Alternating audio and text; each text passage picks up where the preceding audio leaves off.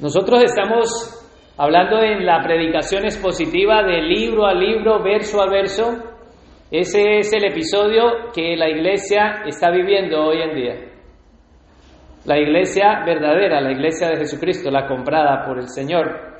Y nosotros como somos esa iglesia, qué alegría es poder decirlo con total seguridad, somos esa iglesia, pues hemos visto todas las cartas de Pedro, por allá en octubre y hace poco, varios meses, estuvimos viendo las cartas de Primera de Juan, Segunda de Juan y Tercera de Juan. Ya hemos terminado esas cartas, ahora pasamos a estudiar eh, la epístola de los Efesios. Así que, iglesia, abre tu Biblia ahí en Efesios y vuelvo a decirles que gracias a la predicación expositiva en cuanto al libro, podremos entender todo el contexto y ver versículo a versículo, o sea que no se quedará ningún cristiano que se le corte la cabeza, ¿no? Y a ver si me hago entender. Muchas veces eh, lo bueno de la predicación expositiva es que yo, a mí me obliga a predicar lo que está en el texto y no escojo el tema a, a mi razón, ¿no? Porque a mí me puede fascinar un tema y estar siempre en ese tema, pero ahora voy hablando todo lo que hay y eso fue lo que hicimos en la última carta, en la tercera de Juan, que estuvimos viendo y que fue de gran bendición. Ruego a decirles que los miembros, que los congregantes, que las visitas, es importante de que si no estás, pues sea, eh, no dejes de, de escuchar los audios, porque si no, pues pierdes todo el contexto. Bueno, sin más, Vamos a hablar de la iglesia de Efeso. Esta es una carta a Efeso. En Efeso quisiera hablar un poco del contexto de esa ciudad. Tiene un centro político, es no es una ciudad, no es un barrio, no es, no es un pueblito, es una ciudad romana fuerte en ese tiempo. Es un centro político de Roma. Hay educación, hay comercio, hay un centro religioso grandísimo. Allí en Efeso está el templo más grande que duró 120 años para construir ese templo, el templo de Artemisa. Artemisa en griego y en romano el templo de Diana, lo mismo. Entonces, estamos hablando de que no es una ciudad cualquiera, sino que es un centro, es un lugar donde hay muchas divinidades, en especial Diana. ¿Quién es Diana? ¿Quién es? Vamos a llamarla Diana en el sentido romano, me, es más fácil que Artemisa. Diana es la diosa de la fertilidad. Y claro, al ser diosa de la fertilidad, entendemos de que todo lo que quiera ver con la adoración a Diana tiene que ver con el sexo. En esa cultura los efesos están eh, sometidos a lo que hay. Entonces, lo que yo estoy tratando de hacer con esto es ponerlos en el contexto y, pensar, bueno, esto no es Marbella, esto es Efeso. Y hay un templo grande, hay un culto a Diana, la diosa de la fertilidad, la diosa de la casa, la diosa de la guerra. Recuerdan que ya por allá donde el Señor nos lleve en Hechos 19, eh, cuando llegó Pablo, empezaron a gritar, Diana es la diosa, Diana, Diana, Diana, y estuvieron dos horas gritando, adorando a Diana. Entonces, vemos que los ciudadanos de Efeso son gente religiosa y arraigada a esa su diosa. Pero no solamente eso, sino que la religión que hay allí tiene una idea, ideas ascéticas. Necesitan unirse a sus dioses encontrar la aprobación de sus dioses. Y vemos que cuando Pablo enseña y dice, no, esas imágenes que estaban vendiendo en el templo, dice, esos no son dioses. Entonces genera un odio, una, una revuelta allí por, por el testimonio que estaba dando, pero ellos, esa religión está privando a la gente de que se casen, esa gente está diciéndole, se tienen que venir a purificar al templo. Es un templo inmenso, 120 años de construcción. Esa gente le está diciendo, no, se tienen que abstener de alimentos, tienen que hacer, venir a traer sacrificios. Entonces vendían las imágenes de Diana. Tenían también falsas enseñanzas aparte, pastores que estaban en Efeso, que habían, se había conocido el Evangelio y se habían desviado y estaban esos falsos apóstoles. Y esos falsos apóstoles enseñaban inmoralidad sexual. La carta esta que vamos a estudiar fue escrita en el año 60 al 62 después de Cristo. Nosotros hemos visto la última carta. ¿Cuál fue la última carta que, que vimos hace ocho días? La de tercera de Juan. Esa fue escrita en el año 90 al 95 después de Cristo, o sea que estamos yendo hacia atrás, ¿no? Y ahí en el año 60, eh, en Hechos, en el segundo viaje misionero, Pablo le dice a Aquila y a Priscila, vayan allí a Efeso a predicar.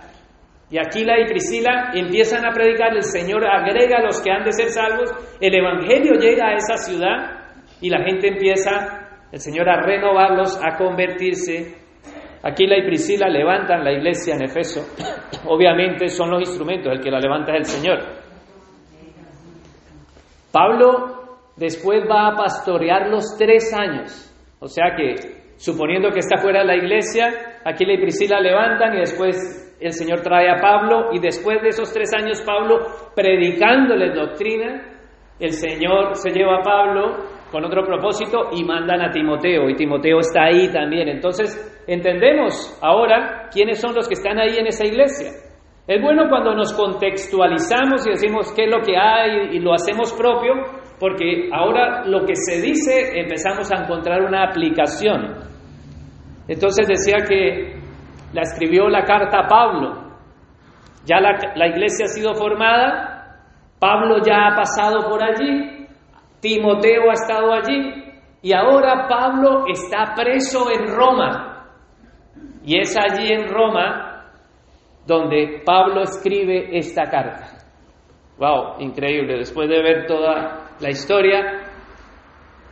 Y después de que la iglesia de Efeso, imagínate que en este momento yo soy uno que está sustituyendo a, Timoteo y nos nos ha escrito el apóstol Pablo. Y somos la iglesia de Efeso. Entonces, después de que leamos esta carta, pasarán 30 años y Sarita tendrá 30 años, ¿no? Y después de 30 años, el Señor manda otra carta a la misma iglesia y les dice, ustedes es cierto que tienen doctrina, que ustedes tienen moral, que ustedes tienen ortodoxia, que ustedes son disciplinados, los alabo después de 30 años. Y la carta que reciben no es de Pablo, sino es del mismo Señor Jesucristo, después de 30 años de haber recibido esta carta que vamos a estudiar. Y la determinante del Señor es, has dejado tu primer amor. ¡Wow! Tremendo. Entonces, con, con una iglesia que ha sido levantada por el Señor, una iglesia que ha sido eh, instruida por el apóstol Pablo, que ha sido instruida por Aquila, Priscila, por Timoteo, que han recibido doctrina. Tres años Pablo enseñando. Ahora en la cárcel escribe. Nos volvemos atrás, empieza a escribir. Y dice, vamos a Efesios capítulo 1. Y vuelvo a decirle, estamos en la nueva versión internacional. Es necesario que tengas una Biblia porque si no tienes una Biblia, te vas a aburrir y lo siguiente, porque aquí no venimos a, escuchar eh, alguna historia, sino a escudriñar la palabra. La palabra es la máxima autoridad aquí, y por eso es importante que sigas el mensaje con la, con la escritura. Te animo a que traigas tu Biblia y si no, la descargues en el móvil. Eso es imprescindible y más ahora cada vez más. Veamos qué dice Pablo. Pablo, apóstol de Cristo Jesús, ¿por quién? Por la voluntad de Dios. Aquí nos vamos a detener. ¿Por quién es apóstol Pablo? Por la voluntad de Dios. ¿Eso qué me dice a mí? Me está diciendo que es Dios el que elige a quién a ser apóstol.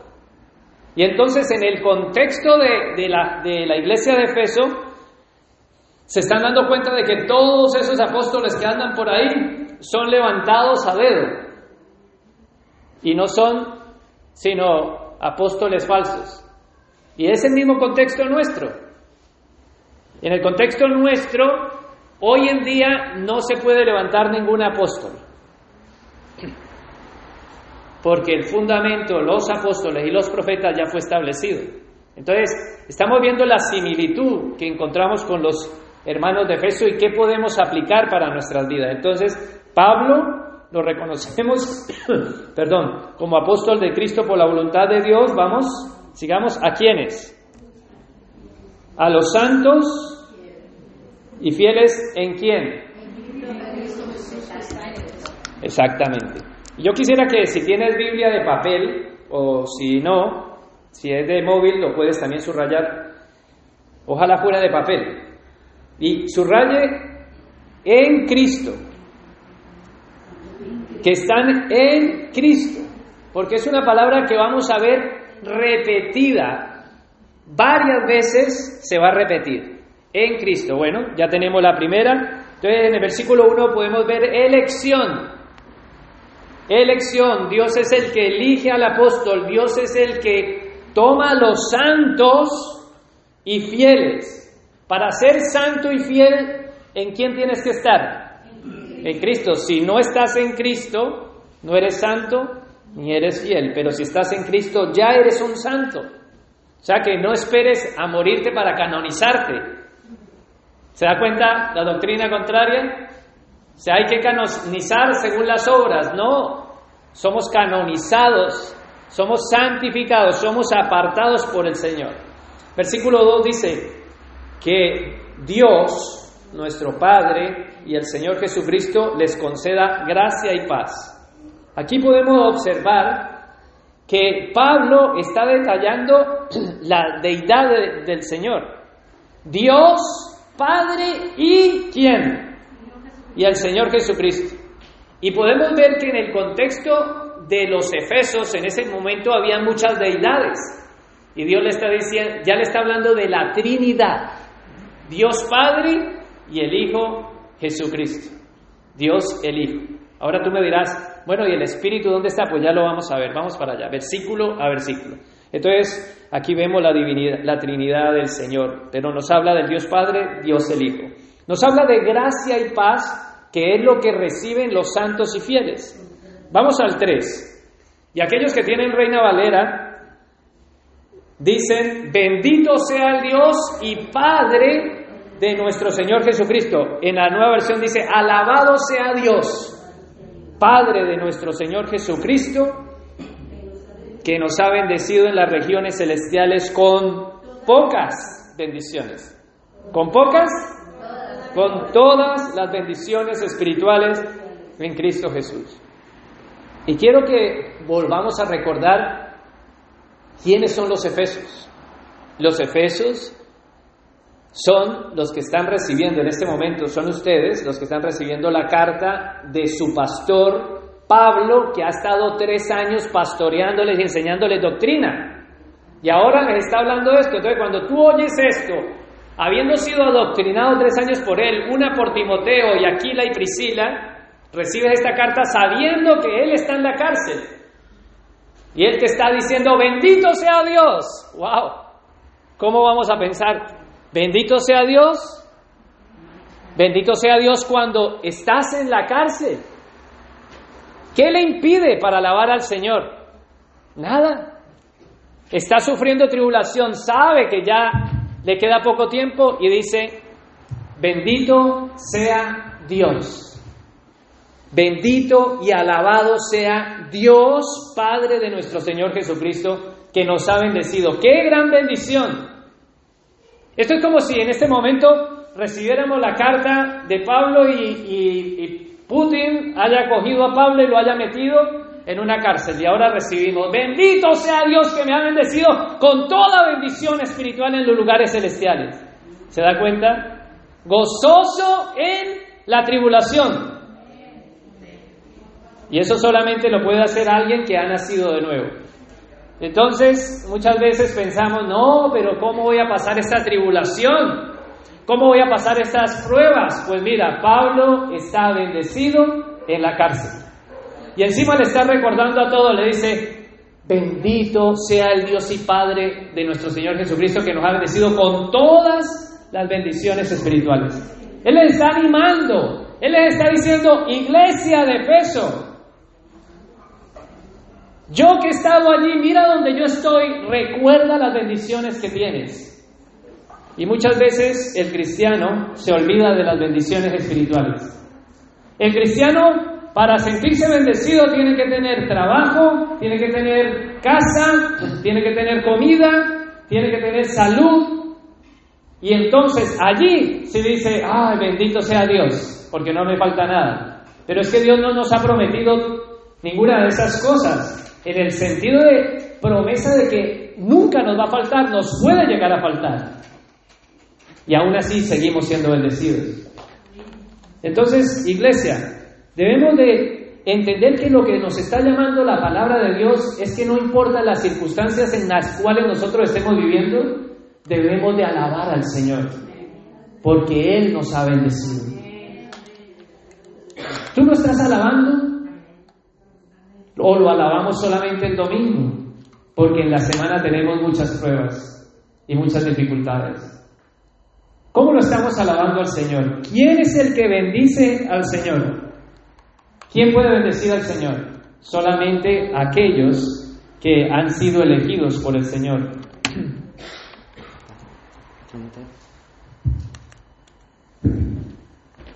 Veamos allí ¿En quién somos bendecidos? 1.3. Yo les dije que subrayaran esta palabra. Dice, que hemos sido bendecidos en las regiones celestiales con toda bendición espiritual. ¿En dónde? En Cristo. Los que están en Cristo son bendecidos. Para ser bendecido tienes que estar en Cristo, si no, no vas a ser bendecido. ¿Vas a ser bendecido con pocas? No, con todas ¿Y vas a ser bendecido en el futuro? No, has sido bendecido ya. Iglesia, ¿entiende lo que nos está diciendo Pablo a nosotros, la iglesia de Efeso? Tú ah, no, no soy claro, porque aquí está diciendo a los santos y fieles. Eso es lo que somos nosotros. Escogidos por la voluntad del Padre. En Cristo estamos. Entonces, ¿qué produce aquel que está en Cristo? Alabanza. ¿Cómo está tu alabanza? Porque si alabar al Señor es cantar las cuatro canciones que hemos cantado, esa es nuestra alabanza. Porque ¿sabe por qué no llegamos a alabar al Señor o no estamos alabando a Dios de la manera en que Dios demanda que su pueblo le alabe? Es porque su pueblo ignora las bendiciones que ha recibido. Solamente estamos centrados en nuestras dificultades, en nuestras circunstancias, en nuestros dolores, y no estamos bendecidos. Sin embargo, Dios nos llama en su palabra para que recordemos que estamos bendecidos, aunque estemos en la cárcel, aunque estemos siendo azotados, estamos bendecidos. Aunque tengamos dolor porque alguien va a partir, estamos bendecidos. Aunque estemos enfermos, estamos bendecidos en Cristo. Aunque tengamos necesidades, estamos bendecidos en Cristo. Entonces, Siempre la alabanza va a estar en nuestro corazón, aunque estemos tristes, pero no derrotados.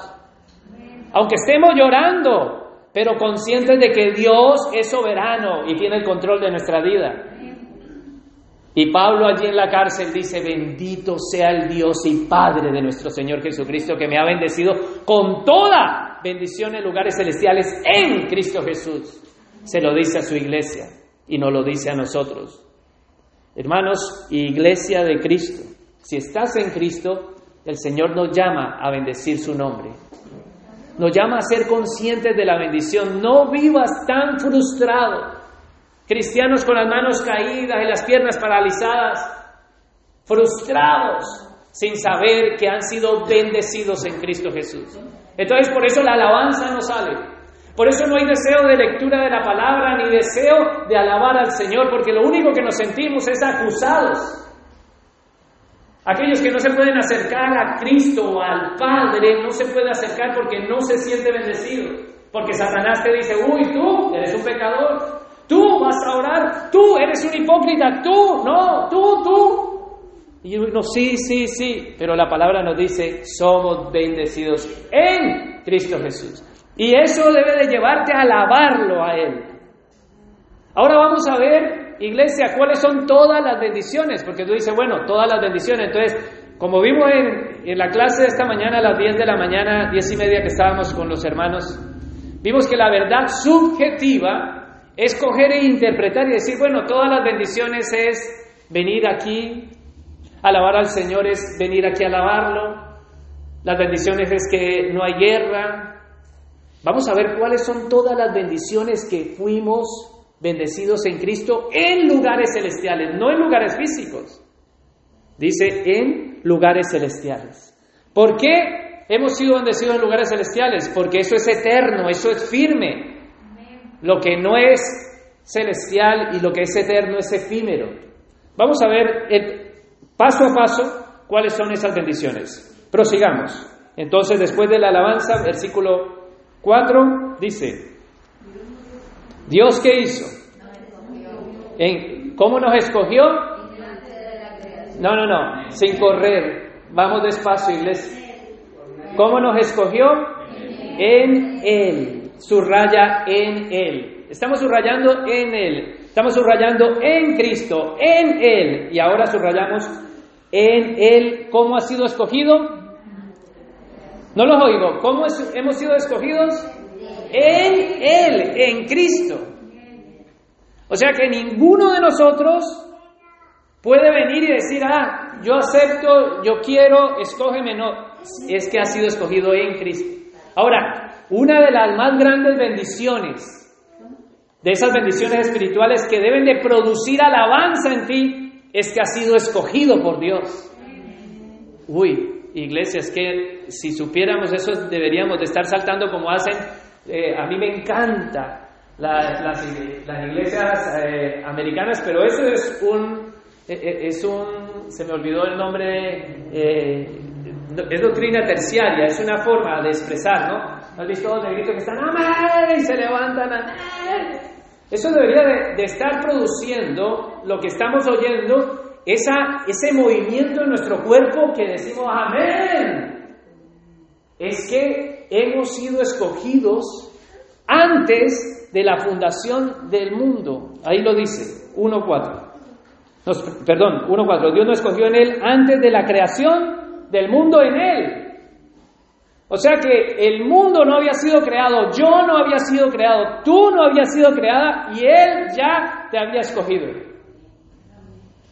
O sea que, hermanos, esto debe producir. Y cuando Él está escogiendo, no está hablando de todos, está escogiendo a los que va Él a salvar en Cristo. No está escogiendo a todos, ya vamos para allá. Entonces, Él te escoge antes de la fundación del mundo sin que tú hayas obedecido. No fue que tú, que Dios miró hacia el futuro para ver si tú obedecías y entonces si tú obedecías te escogía. No, no porque no había sido creado. Y Él no miró si tú le ibas a desobedecer, no, sin obras. Él te escogió antes de la fundación del mundo, sin obediencia. Él te escogió sin tu obediencia, Él te escogió con tu desobediencia. Él te escogió sin méritos humanos. Es su elección incondicional. Y deja allí tu separador, por favor, y vamos a Apocalipsis capítulo 17, 8, para ver ese final, ese momento en el que el Señor va a abrir ese libro. Apocalipsis 17, versículo 8, dice, la bestia que has visto es la que antes era, pero ya no es y está a punto de subir del abismo, pero va rumbo a la destrucción.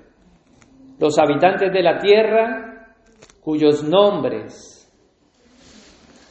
desde la creación del mundo no han sido escritos en el libro de la vida, se asombrarán al ver la bestia porque antes era, pero ya no es, y sin embargo reaparecerá. Perdona, los habitantes de dónde? De la tierra. ¿Se dan cuenta? Cuyos nombres desde la creación del mundo no han sido escritos en el libro de la vida. Él, desde el libro de la vida, desde antes de la fundación del mundo, Él escribió nuestros nombres. Él nos escogió desde antes. Ahora, en el final, en el Apocalipsis, están abriendo ese libro. Entonces, no es que te vaya a borrar del libro de la vida, sino que hay seguridad. Porque te escribió, hay seguridad. Porque te eligió, hay seguridad. No que te vaya a borrar. Y muchas veces decimos, Señor, y no borres mi nombre del libro de la vida. Y no lo borres jamás, por favor. ¿O no? No hemos orado así, no, que ustedes son santos y fieles. Hermanos, la salvación, desde antes de la fundación del mundo, nuestro nombre sin existir, Él lo escribió, Él nos escogió en su voluntad y eso debe de producir en ti un peso de gloria que revientan alabanza. Dices, bendito y alabado sea el Dios y Padre de nuestro Señor Jesucristo. No puede ser que te quedes inconforme ahí, así, de todos los seres del mundo.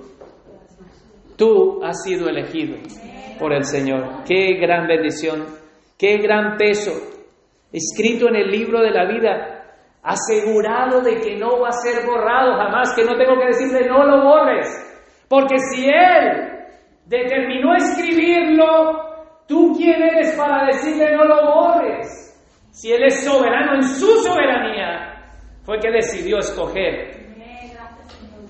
Entonces, ¿para qué lo hace? Vamos a ver para qué. Vamos allí al 1.4. Volvemos al 1.4 de Efesios 1.4. Dice, Dios nos escogió en Él antes de la creación del mundo. Ahora quisiera que subrayaras el para, porque el para es el propósito que Dios tiene para lo cual Él te eligió. Subraya ahí con un lapicito, para, para que seamos santos y sin mancha delante de Él. Hasta ahí. ¿Se da cuenta el propósito? Entonces no puedes pensar y decir, bueno, es que Él me eligió y ya está. O sea, somos musulmanes. Él nos va a salvar para ir al cielo y estar como los angelitos con una arpa así volando. Nos imaginamos como Cupido así, con una flechita y tirándola, y, y corazoncitos. Nos imaginamos así. No. Es que nos eligió y nos ha traído este evangelio para que nosotros estemos aquí en esta tierra y empecemos a santificarnos y empecemos a quitar toda mancha que hay dentro de nosotros. Ese es el propósito de aquel que entiende la elección. Los que no entienden la elección seguirán en pecado sin santificarse y seguirán sus vestiduras manchadas. No tendrán sus vestiduras sucias y arrugadas, se dormirán en la reunión y se dormirán cuando se escuche, he aquí que ahí viene, y se le dice a la esposa, esos no están ataviados, esos no se atavian, esos no cargan el aceite, esos no trabajan en el sentido de, de frutos de justicia que tienen que dar. Pero mientras el que entiende que ha sido elegido por el Señor entiende el propósito, ¿se dan cuenta que hay una gran diferencia? La diferencia es que si la salvación está en la elección del hombre, el hombre empieza a comportarse bien para ser salvo. Y el hombre es el que elige, Señor, yo me porto bien. Pero no es así. La elección que nos está enseñando la palabra es que Él te eligió para que seas santo y sin mancha. Y hay manchas en nuestras vidas. Hay manchas en los efesos, claro que las hay, pero debemos de santificarnos. Ese es el propósito, apartarnos. Santos, la palabra santo significa apartado por Dios. Él nos ha apartado para Él. Él nos ha santificado, ha dicho, estos son los míos. Y esos deben de entender cuál es el propósito. ¿Santos de qué? ¿Y sin mancha de qué? ¿Libres de qué? Porque nos está diciendo que Él nos escogió en Cristo y está hablando de la salvación, iglesia. Vamos allí, deja tu separador, vamos a 2 de Corintios 5:21. Segunda de Corintios 5:21, ¿qué dice? Segunda de Corintios capítulo 5 versículo 21 dice, al que, al que no cometió pecado alguno, por nosotros Dios lo trató como pecador, para que en Él recibiéramos la justicia de Dios. Otra vez en Él, subrayalo. Al que no cometió pecado alguno, por nosotros Dios lo trató como pecador, para que en Él recibiéramos la justicia de Dios. ¿Se da cuenta el intercambio? Dios trató a su Hijo como pecador para a ti tratarte como santo y sin mancha. Entonces cuando tú entiendes que, que tú tienes que vivir, si Cristo fue a la cruz por ti, porque a Cristo Dios le imputó la vida de pecado que llevabas. Ahora nosotros debemos de vivir la vida de Cristo. Porque si alguno dice que está en Cristo, debe de vivir como Él anduvo. Y ahora debemos de vivir una vida santa y sin manchas, pero hay manchas en nosotros. Y no nos examinamos. Y cualquier mancha que está ahí debe de ser expuesta delante de la palabra del Señor. Si alguno ha pecado, abogado tenemos para con el Padre. A Jesucristo el Señor, santifícate iglesia. Quita toda mancha de tu vida, porque Él ciertamente nos recibió y la justicia nuestra está en Dios. Volvamos allá a Efesios capítulo 1. Entonces 1.4 dice, Dios nos escogió en Él antes de la creación del mundo. Cuando habla antes de la creación del mundo, es que Él no miró al futuro, Él no miró a este presente y no miró al pasado. O sea que no hay mérito humano, iglesia, en ti. Te escogió antes de haberte creado. Y nosotros hemos visto eh, en Romanos capítulo 8 que dice, no es por el que corra, ni por el que se esfuerce, sino por el que Dios ha decidido tener misericordia. No es un esfuerzo humano. Entonces no hay nada que en tu pasado hagas para ser salvo, en tu presente ni en tu futuro. No hay nada. Él nos escogió en Cristo, como dice 2 Corintios 5, 1. Él nos escogió, eso debe de producir en ti un peso de alabanza y gloria. Esto es una bendición. Esta es una de todas las bendiciones que dice la Escritura. Ahora vamos al 1.5.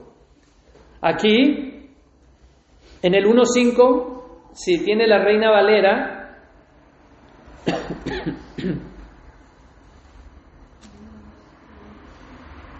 perdón, en, la nueva versión internacional dice, en amor, lean el último punto donde se quedó el 1.4.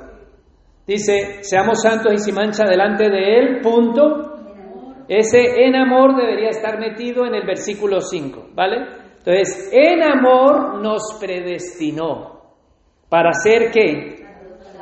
Bueno, para ser adoptados. Otro propósito.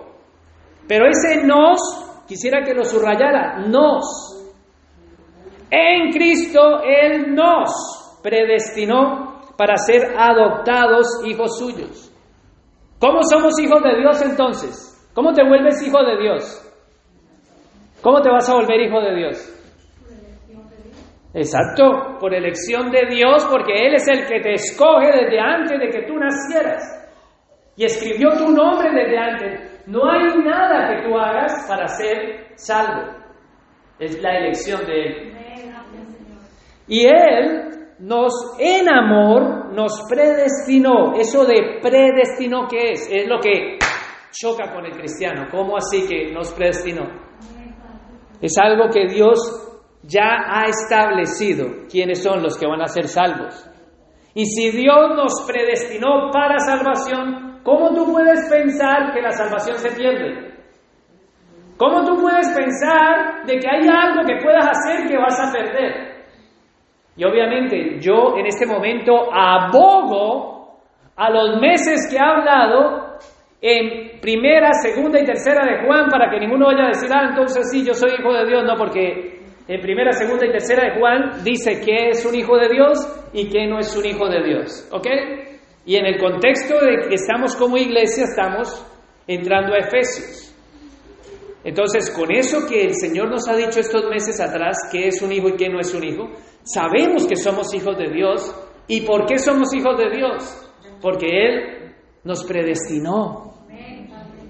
Fue su plan, fue su proyecto. Él nos predestinó para ser adoptados hijos suyos por medio de Jesucristo. Subraya por medio de Jesucristo.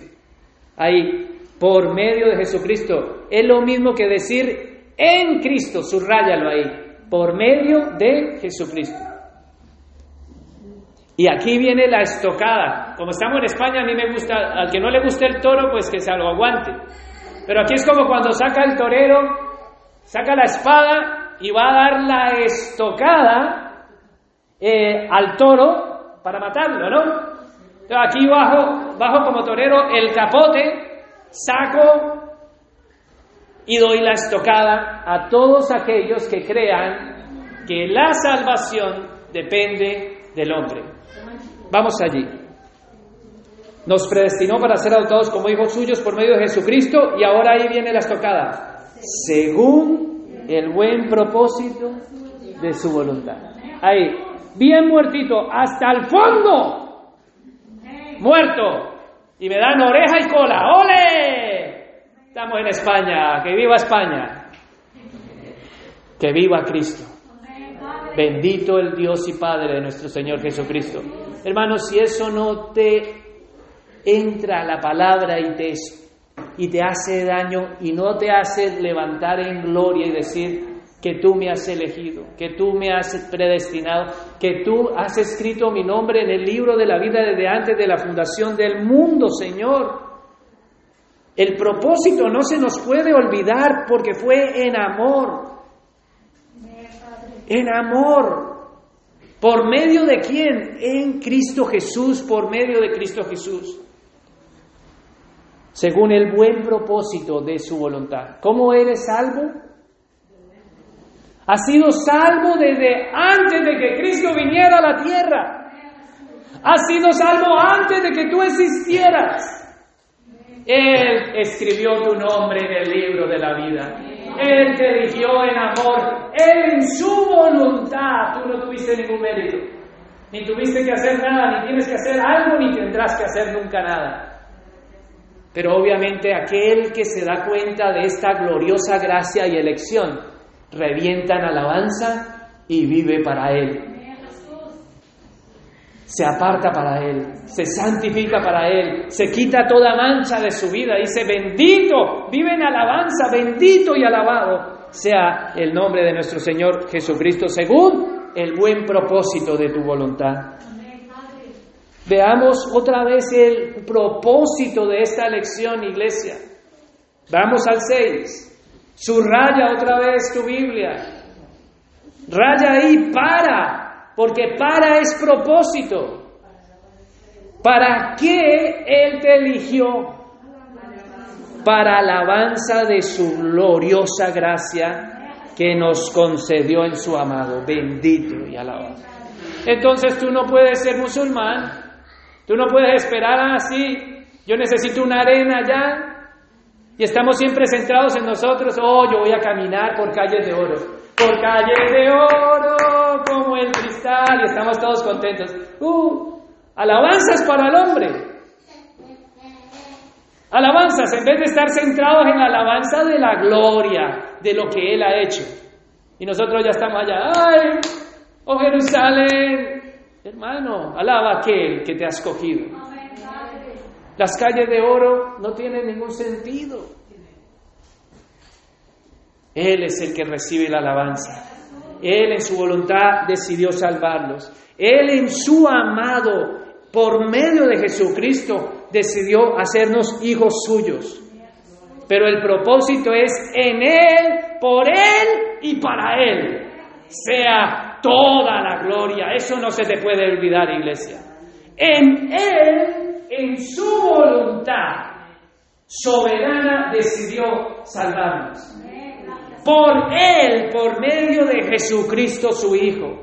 Y para Él, para la gloria de Él.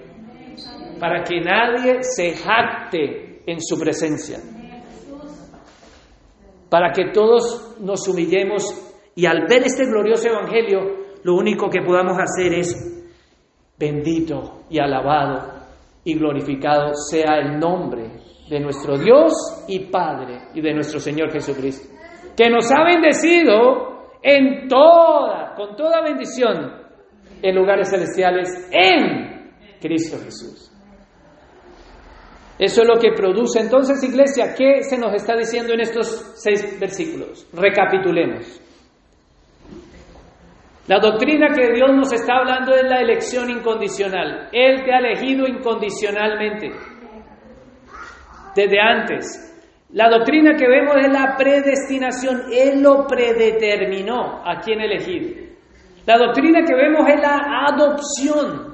La doctrina que vemos es que Él nos predestinó. La doctrina que vemos es la Trinidad. Ya vamos para encontrar al Espíritu, pero vemos Padre, vemos Hijo. La doctrina que vemos es santificación. Nos dice, ¿para qué? Para ser santos y sin mancha, es santificación. La doctrina que vemos es la soberanía en la voluntad de Dios. ¿Recuerdan la espada que le pegué la estocada? Allí, en el versículo donde dice el buen propósito de su voluntad. ¿Por qué tú pones, te pones a pensar de que tú tienes voluntad para ejercer en, en tu salvación? No tienes voluntad para ejercer. Estás delante de un Dios soberano y tú vas a ejercer voluntad. No, es su voluntad. Y no podemos llegar a cambiar su voluntad. Para alabanza de la gloriosa gracia de Dios. 1.6, vamos, para alabanza de su gloriosa gracia. ¿Cómo vas a alabar al Señor ¿Qué alabanza puede recibir Dios si no es gracia, si es por obras? ¿No? ¿Cómo vas a alabar al Señor por su gloriosa gracia si algo tienes que hacer tú para ser salvo? El texto que estamos leyendo es explícito. El texto que tú acabas de leer es directamente, está allí la elección o no la ves. ¿Está allí la soberanía de Dios o no la ves? ¿Me la estoy inventando yo o no la ves? Está hablando de algo, lo que más se enfatiza es la voluntad de Dios, el buen propósito de Dios, la elección antes. Nos enseña uno de los atributos de Dios. ¿Cuál es ese atributo que ves allí? La soberanía de Dios. Un Dios soberano, un Dios que tiene voluntad. Es que teníamos el Dios católico. Muchos estábamos adorando a Diana, aunque se llama de otra manera, la, de Guadalupe, la del Carmen y todas esas, ¿no? ¿O no se recuerdan? O pues, tal vez no adoraste con nombre, pero sí a los santos, o no estábamos así. Pero el Dios a quien servimos tiene voluntad y Él va a hacer ejercer su voluntad sobre sus escogidos. No hay negociación, iglesia. Es un Dios que tiene voluntad y voluntad autónoma. Nuestro Dios es autónomo e independiente de todo lo que nosotros, por mucho que lloremos, por mucho que nos arrepintamos, si Él no te ha elegido y te ha escogido, de nada te sirve tu arrepentimiento, estás condenado. ¿Cómo? Aunque yo me arrepienta, aunque yo crea que Jesucristo estás condenado, porque el arrepentimiento y el creer en que Jesucristo murió no te salva. Judas creía en que su arrepentimiento era suficiente y no fue salvo. Satanás cree en Jesús y no se arrepiente y no es salvo. Entonces la salvación no depende del arrepentimiento y de la fe, sino de Dios a quien escoge salvar. el producto de esa elección produce arrepentimiento y salvación en aquellos que han sido escogidos. Entonces el atributo que estamos viendo aquí en el texto es que Dios es soberano en su voluntad. Él lo hace todo en su elección para que su plan salvador sea glorioso para los escogidos. Los escogidos empiezan a ver esto y dicen, esto es glorioso. Es la gloria de la gracia del Señor en mi vida. Él me ha predestinado a mí. Y eso produce una gran bendición. Saber que Dios nos ha predestinado, nos ha elegido para salvación y ha predestinado y ha elegido a otros para condenación. Ah, ya nos estamos metiendo, pastor, allí ya no me gusta. ¿Cómo así que Dios predestina a unos para salvar y predestina a otros para condenar?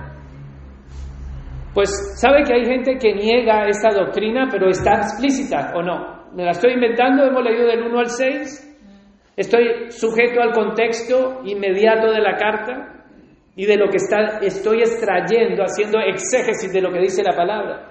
Pero sin embargo, aquellos que les gusta hacer exégesis, sacan, eh, agregan al contexto su interpretación, pues ellos niegan la elección incondicional. Ellos la niegan, o no, o no la hemos negado nosotros. Incluso algunos se la pueden estar cuestionando, decir, pero ¿cómo, cómo Dios va a condenar a unos y va a condenar a otros, a pesar de que esos otros se arrepientan y crean. Si no son elegidos, no son salvos, no son Él. Judas estuvo allí con Jesús, fue discípulo del Señor Jesús y era hijo de perdición. ¿O no? ¿No lo dice la Escritura? Iglesia, es que no, no ¿Sabes? Eh, una iglesia emocional, una iglesia que quiere hacer interpretaciones exteriores lejos de la palabra. Pero mira, voy a ponerlo aquí así. Nosotros queremos el atributo de Dios, en la soberanía de Dios, Dios es soberano, sí, Dios es soberano. Dios me eligió, amén, amén. Y estamos llenos de gozo, pero cuando empezamos a pensar, uy, pero nosotros los eligió para condenarnos, ¿dónde está el Dios de amor? y el Dios Todopoderoso. Entonces los que aceptan solo un atributo para cuando es, pero después quieren el otro, van a Juan 3:16. Y dice, porque de tal manera, dice hermano, dice, léalo, porque de tal manera amó Dios al, ¿a quién? Dilo fuerte, al mundo, que ha dado a su Hijo unigénito para que todo, todos es todos, todo aquel que él crea no se pierda, mas tenga vida eterna. ¿Ves que Dios es amor? ¿Ves que Dios no quiere que nadie se pierda?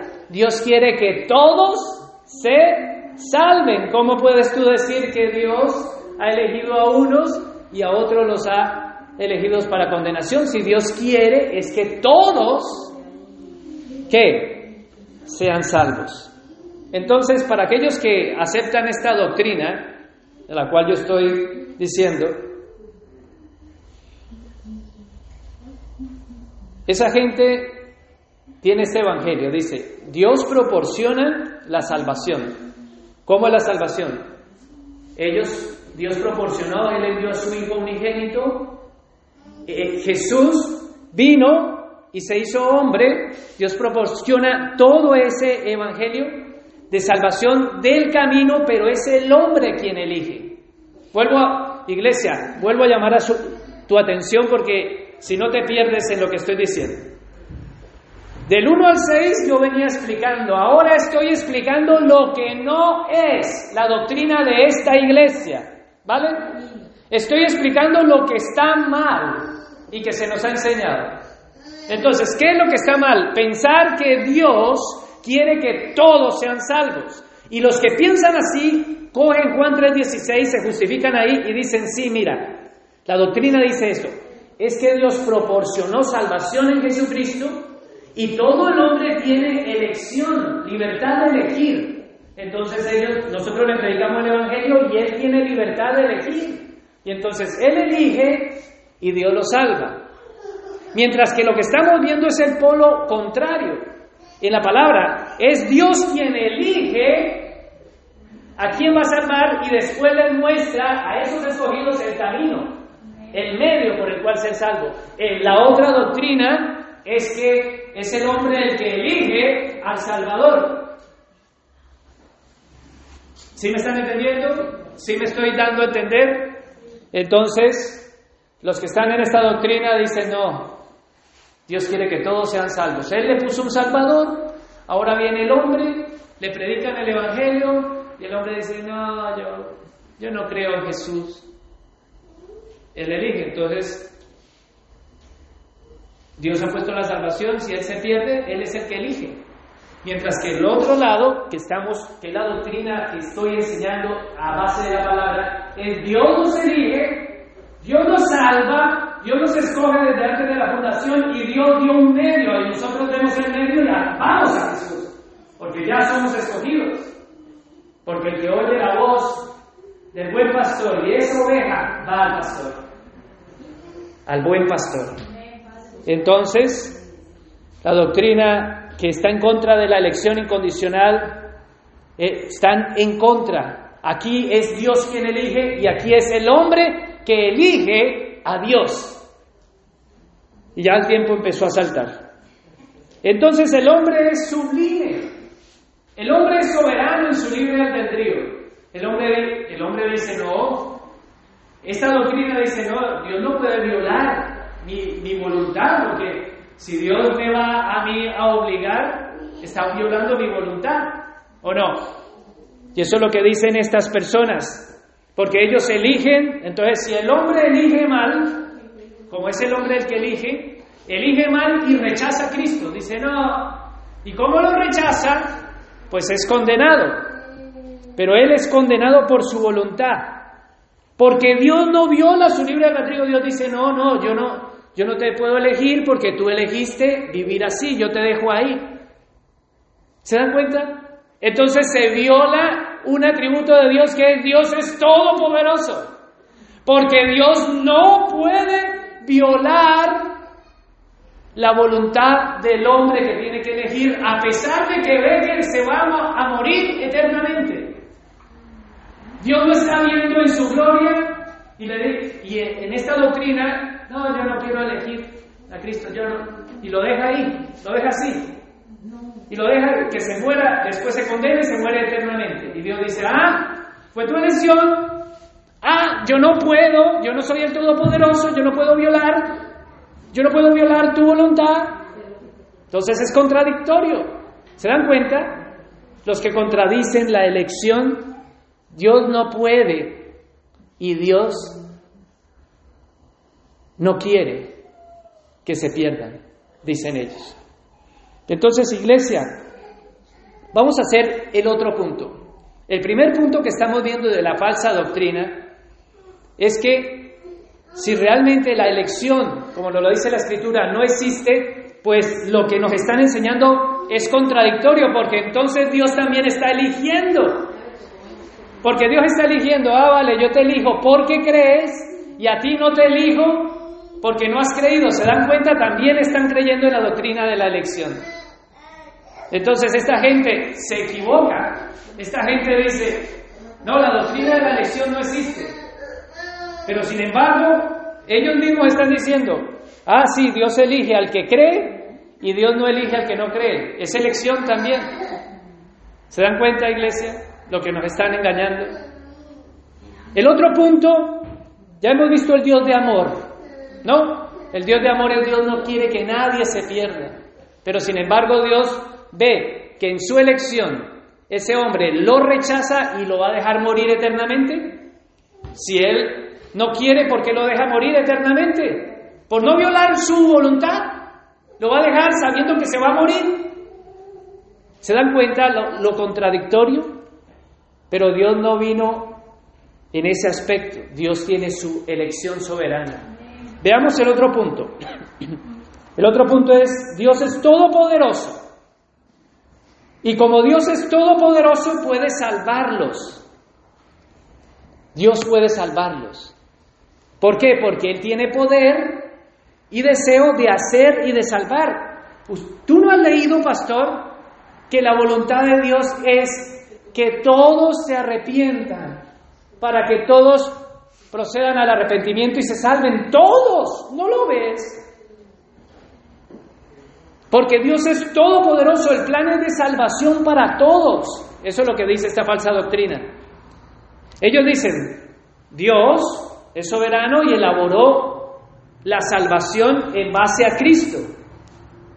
Pero la elección de la salvación es del hombre, el hombre es el que tiene que elegir. El hombre tiene que entender de que Dios se hizo carne, de que Dios vivió, el hombre tiene que creer en Jesús, el hombre tiene que ejercitar fe, el hombre tiene que creer que Jesús murió, el hombre tiene que creer que Jesucristo resucitó para poder ser salvos. El hombre elige si acepta a Cristo o no, es el hombre. El hombre es el que elige. Si el hombre tiene esa facultad, entonces él tiene la capacidad de decidir sí o no, iglesia. Tendría la capacidad de elegir y ya no es elección divina, porque si el hombre es el que elige a Dios, creer, pues ya no es elección divina. Y Efesios del 1 al 6 tenemos que arrancarlo. Arráncalo de tu Biblia y lo que subrayaste deberías de quitarlo. Sin embargo, nos enseña la palabra que Dios ha elegido a hombres perdidos a hombres pecadores antes de la voluntad que ellos tuvieran, antes de que ellos tuvieran libre albedrío. Pero si el hombre perdido y pecador es el que elige a Dios y acepta a Dios, se cuenta como obras. Porque entonces Dios está diciendo, ay, cree en mí. Eso es una obra. La fe que él está ejerciendo es una obra. La elección que ese hombre está ejerciendo diciendo yo te elijo a ti es otra obra. Entonces la salvación está en la elección del hombre y en sus obras y en su fe y no en Dios. Mientras que la Biblia nos enseña que la salvación está en Dios, en su soberana voluntad. La base de estos que niegan la elección es su fe en Cristo Jesús y no es gracia, es la voluntad del hombre. Entonces, ¿qué estamos viendo, iglesia? La voluntad soberana de Dios versus la voluntad del hombre. ¿Cuál es la postura de esta iglesia? La postura doctrinal de esta iglesia es lo que vemos en Efesios capítulo 1 hasta el versículo 14 que vamos a leer y en todas las cartas que vamos a escudriñar la voluntad del hombre en contra de aquellos. Pero entonces, si Dios rechaza a los que no le eligen, Dios no tiene capacidad ni poder para salvarlos. ¿Se dan cuenta de lo contrario? Porque los dos puntos de aquellos que niegan la elección es Dios es amor y lo otro, Dios es todopoderoso y puede salvarlos a todos. Pero entonces, si el hombre es el que elige y Dios no viola su voluntad, ¿por qué elige a los que lo aceptaron? Y, si tiene poder, ¿por qué no elige a los que no pueden? Y ya no es todopoderoso. ¿Me entiende, iglesia? Es importante que entendamos esto, porque nos damos cuenta entonces que la elección es soberana y que hemos creído en una salvación de toda Cristo no vino a morir por todos los seres humanos de la tierra, vino a morir por sus escogidos. No derramó una gota de sangre en vano. Esas gotas de sangre compraron nuestras almas, lavaron nuestros pecados. Y eso debe llenarnos de gloria y alabanzas para Él, porque es por gracia, no por obras. Y no podemos seguir negando la elección y no podemos seguir pensando de esta manera. Entonces, ¿qué alabanza recibe Dios si el hombre es quien elige? Si el hombre es quien elige, el hombre es el que decide escogerlo, es el hombre que cambia su vida y se vuelve santo, pues la salvación es un pago a su buena conducta y a su decisión. ¿Se dan cuenta? Entonces la elección desde antes de la fundación del mundo, Dios nos regenera y ahora nos muestra el camino el medio por el cual en Cristo el que efectúa nuestra salvación. Pero ya hemos sido salvos desde antes de la fundación del mundo. Es una salvación desde antes, predestinada por el Señor. Entonces esta no sería gracia, sería salvo por obras. La gracia concedida es en la única obra. Vamos a verlo allí, 1.6. Para alabanza de su gloriosa gracia que nos concedió en quién? En su amado, subraya ahí, en, otra vez, subraya, en su amado. ¿Se dan cuenta, iglesia? Él es el medio. Entonces quiero concluir en base a la lección. hay la doctrina,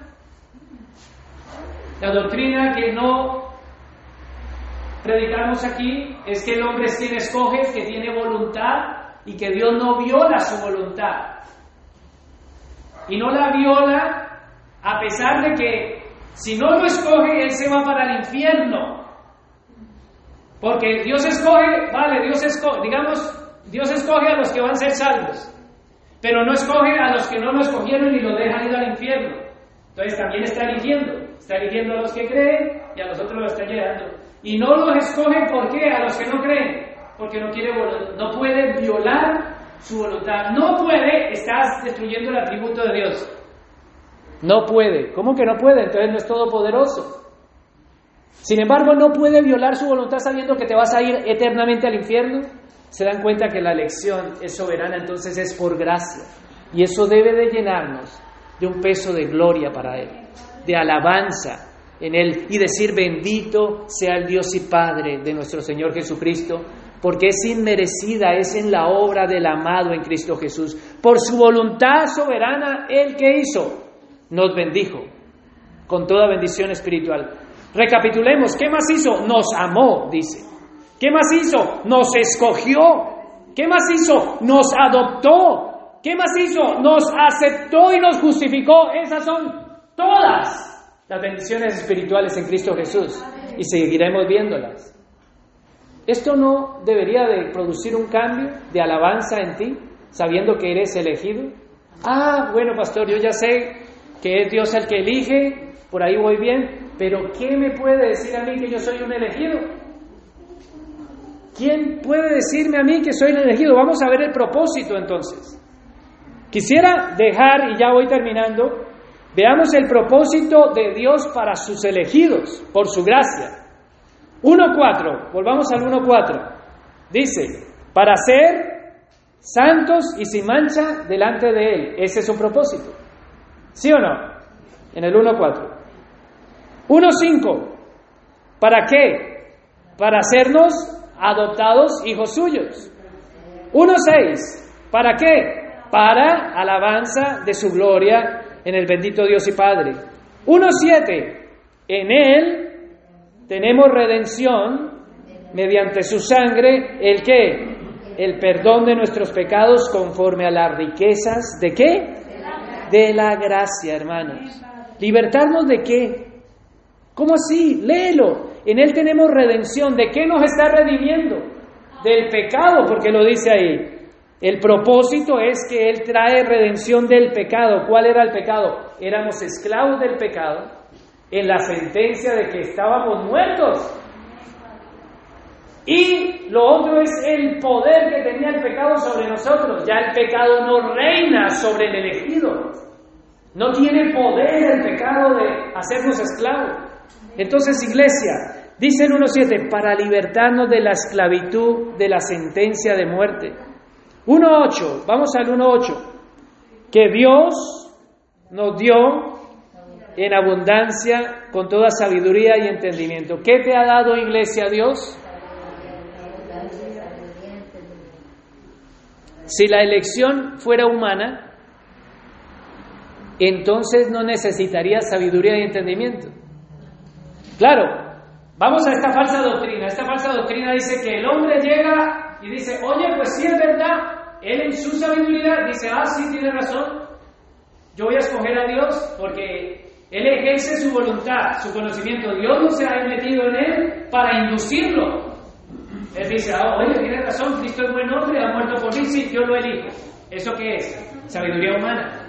Mientras que la palabra nos está diciendo que Dios nos ha dado abundante sabiduría y conocimiento para que cuando nosotros escuchamos la palabra que viene por el oír, y por el oír viene la palabra de Dios, la fe viene por el oír, la palabra de Dios es el medio que viene a nosotros y cuando llegó nos regeneró antes y respondimos a la palabra de Dios.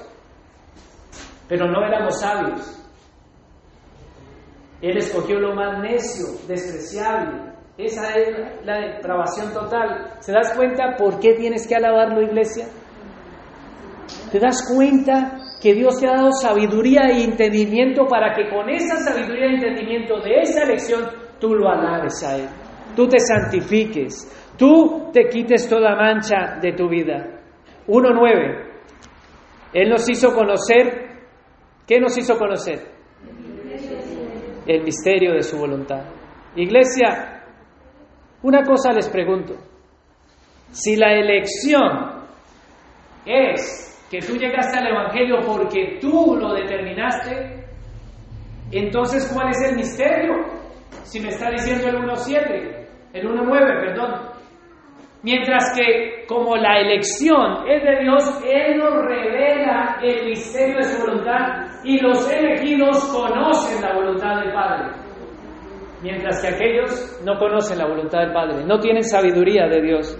Dice, Dios nos da abundancia, sabiduría y entendimiento y nos permite conocer su voluntad. ¿Cuál es su voluntad? Que Él nos eligió desde antes de la fundación del mundo.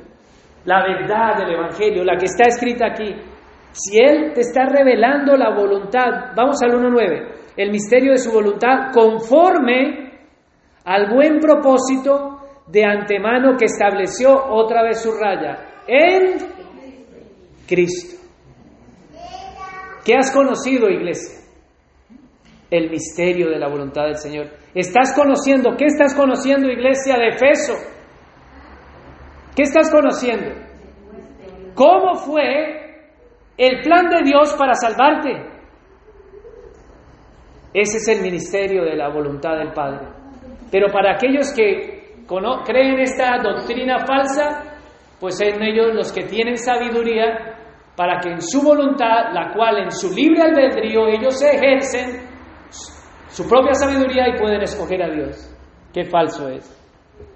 La elección soberana de Dios que nos da sabiduría, nos da entendimiento para poder ver la gloriosa gracia que Dios ha tenido sobre nosotros.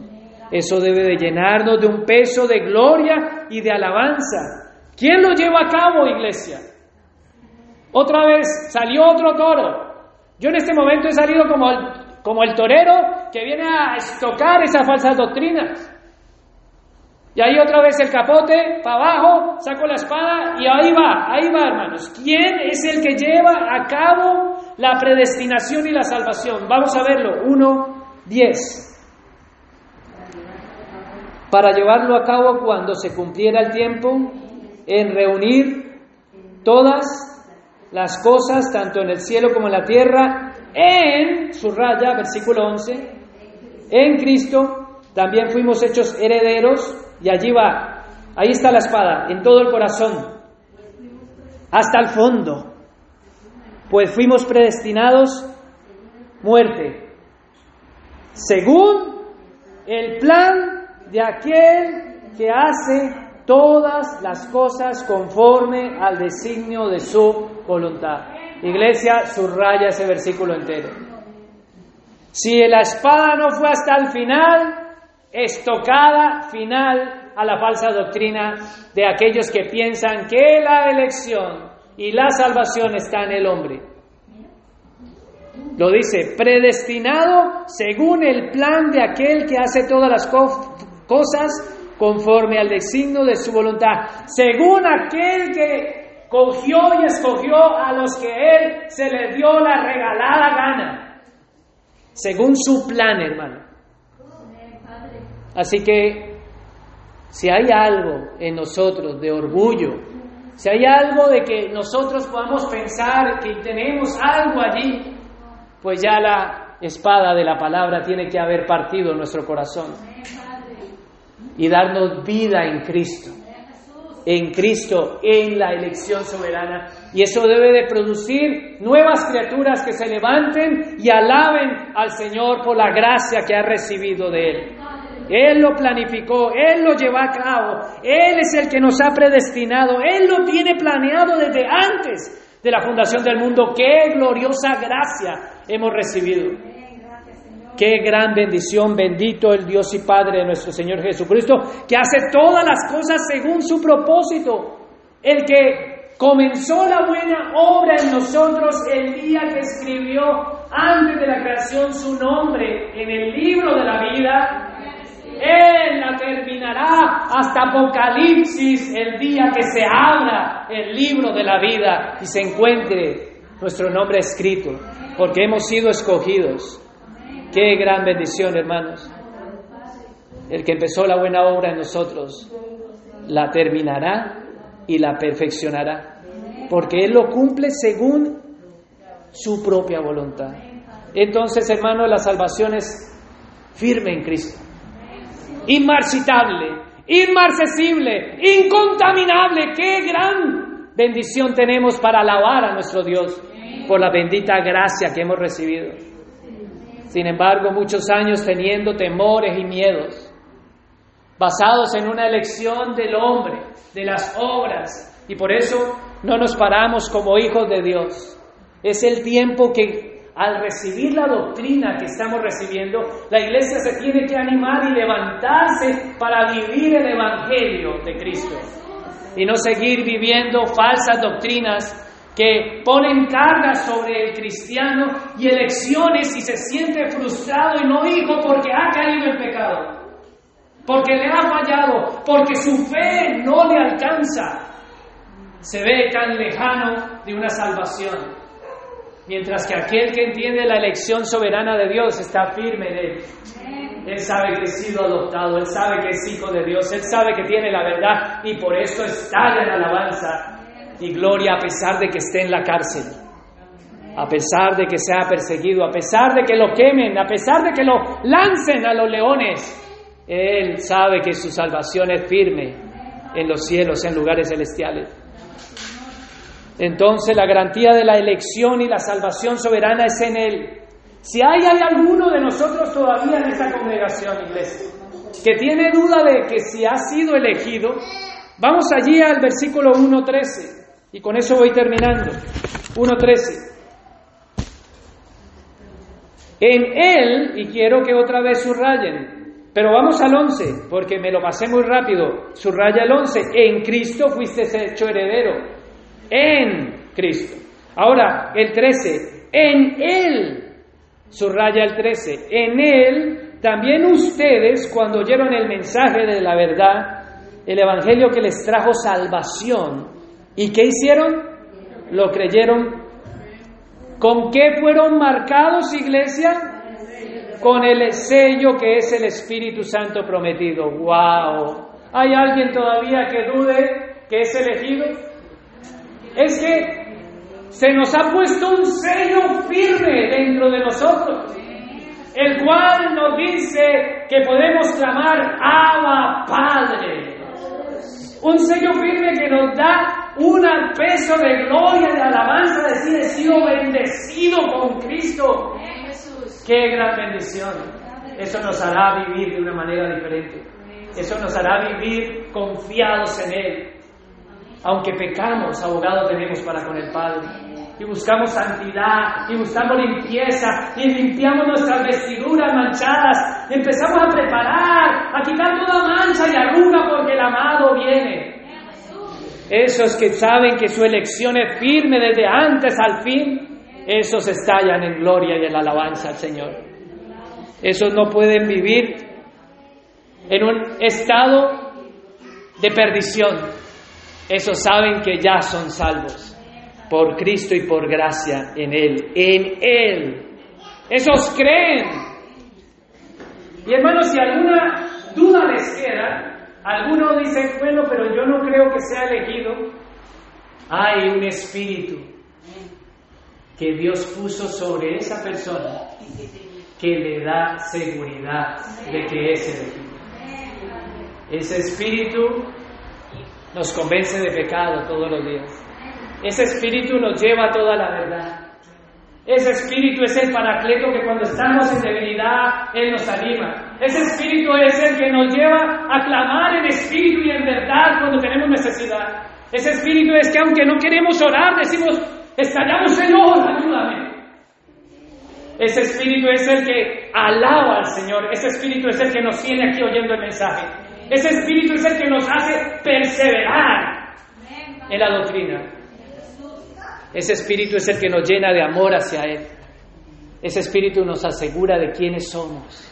Entonces, el Hijo de Dios no tiene dudas de su salvación y de quién es por el que mora en Él, el Espíritu Santo de Dios. No necesitamos que nadie venga a ponernos la mano encima para recibir el Espíritu Santo. Estamos llenos de toda la plenitud del Espíritu Santo de Dios en nuestras vidas. No necesitamos hablar en lenguas para dar evidencia de que tenemos el Espíritu Santo. Porque hay algunos que se les dan, a otros no, y aún así tenemos el Espíritu Santo. Hermanos, qué gran engaños tenemos. Y esos engaños que se nos ha enseñado nos impide alabar al Señor como Él quiere, vivir como Él quiere. El propósito de Dios es en Él, por Él y para Él, para la alabanza de su gloria. La iglesia debe de vivir santa y sin mancha. Como elegidos de Dios tenemos que levantarnos. Como elegidos de Dios y hijos de Dios conscientes que la sentencia del pecado está en la cruz del Calvario porque hemos sido redimidos por la sangre de Cristo. Aunque pecamos, abogado tenemos con el Padre a Cristo nuestro Señor. Tenemos sabiduría y entendimiento. Conocemos el ministerio de su voluntad, todas las bendiciones espirituales. ¿Qué esperas para agradecer a tu Señor?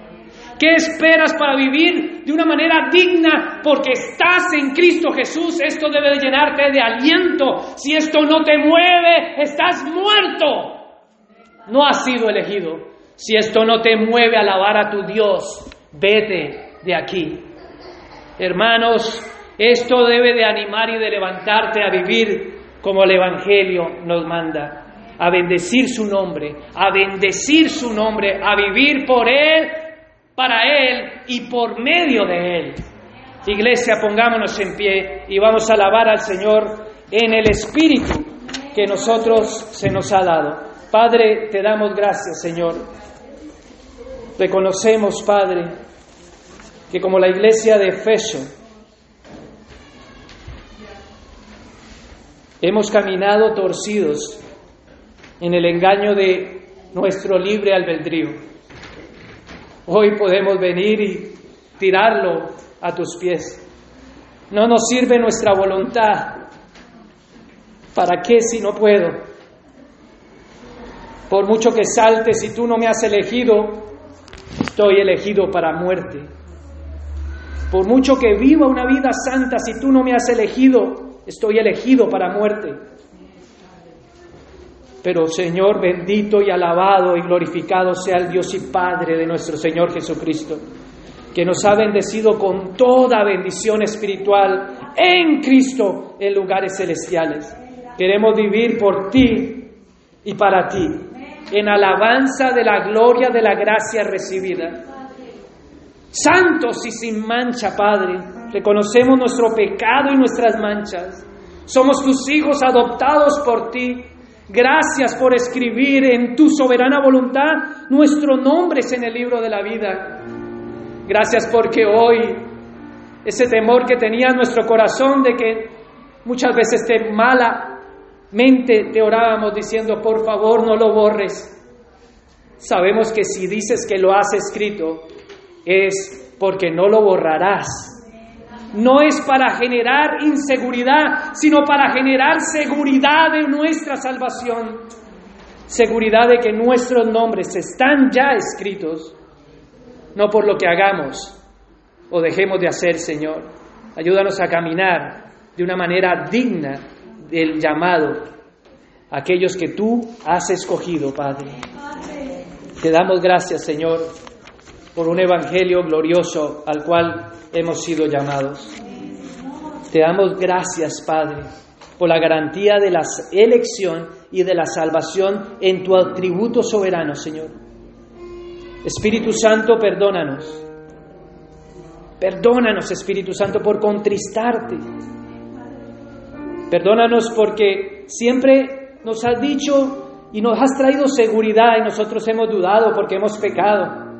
Perdona nuestra ignorancia, pero hoy recibimos abundante sabiduría de parte de Dios porque somos unos ignorantes. Pero tu palabra dice que el Espíritu de Dios nos llevará a toda la verdad, que tomará de lo tuyo y nos lo hará saber. Y hoy, Señor, nuestro corazón se llena de alabanza al saber elegidos, escogidos en tu soberana gracia.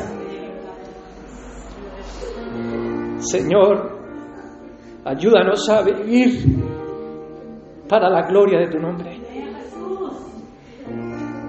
Hoy nuestro corazón se alienta, se anima y te pedimos que por favor, Señor, tu Espíritu Santo nos perdone por contristarte tantas veces que tú nos has dado seguridad de una salvación. Salvos por gracia, elegidos por la voluntad soberana tuya, Señor. Aquí está tu iglesia hoy levantada, santos y sin mancha por los méritos de Cristo y por la elección tuya, hijos adoptados por ti, que de ahora en adelante, Señor, viven para la alabanza de tu gloria, libres de la esclavitud del pecado, Señor. Por Él, en Él y para Él sea la gloria por los siglos de los siglos. Amén.